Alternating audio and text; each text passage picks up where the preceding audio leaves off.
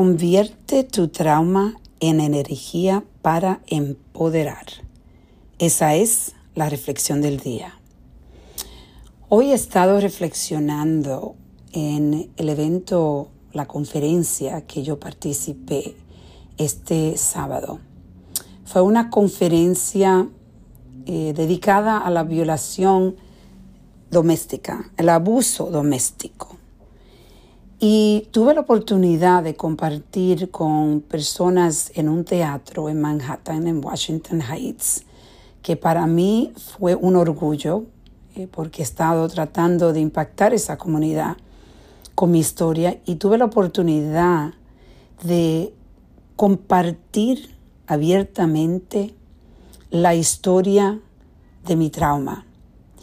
Y me di cuenta cómo compartiendo esta historia, cada vez que yo tengo la oportunidad de compartir mi historia y hablar de cómo yo pude ir de víctima a creadora y poder inspirar y empoderar a otras personas que hagan lo mismo, es algo maravilloso.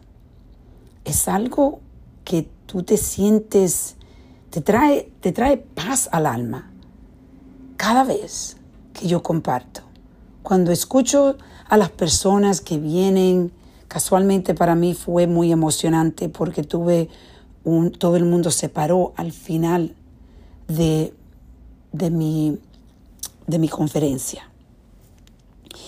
Y me sentí feliz porque si todos fueron tan impactados por la historia y que llegaron a pararse y aplaudirme, entonces yo sé que yo toqué a cada uno de esos de esas personas que estaban en este evento.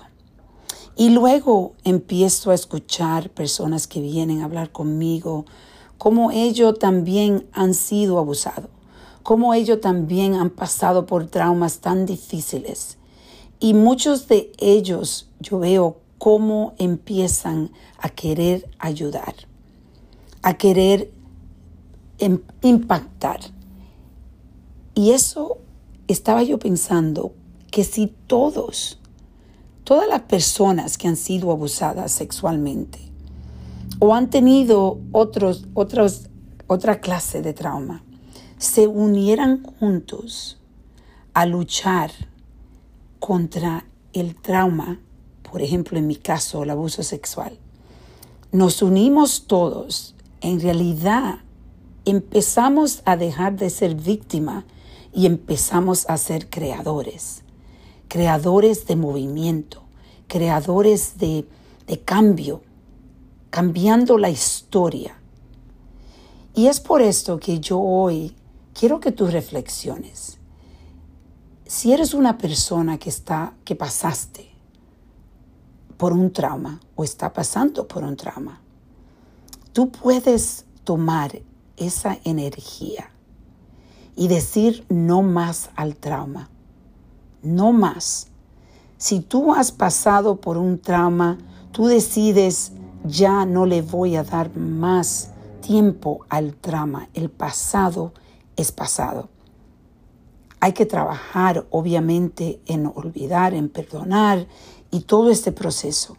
Pero empezar a tomar esa energía negativa y ponerlo en gas, para que tenga gasolina para seguir dando fuerza.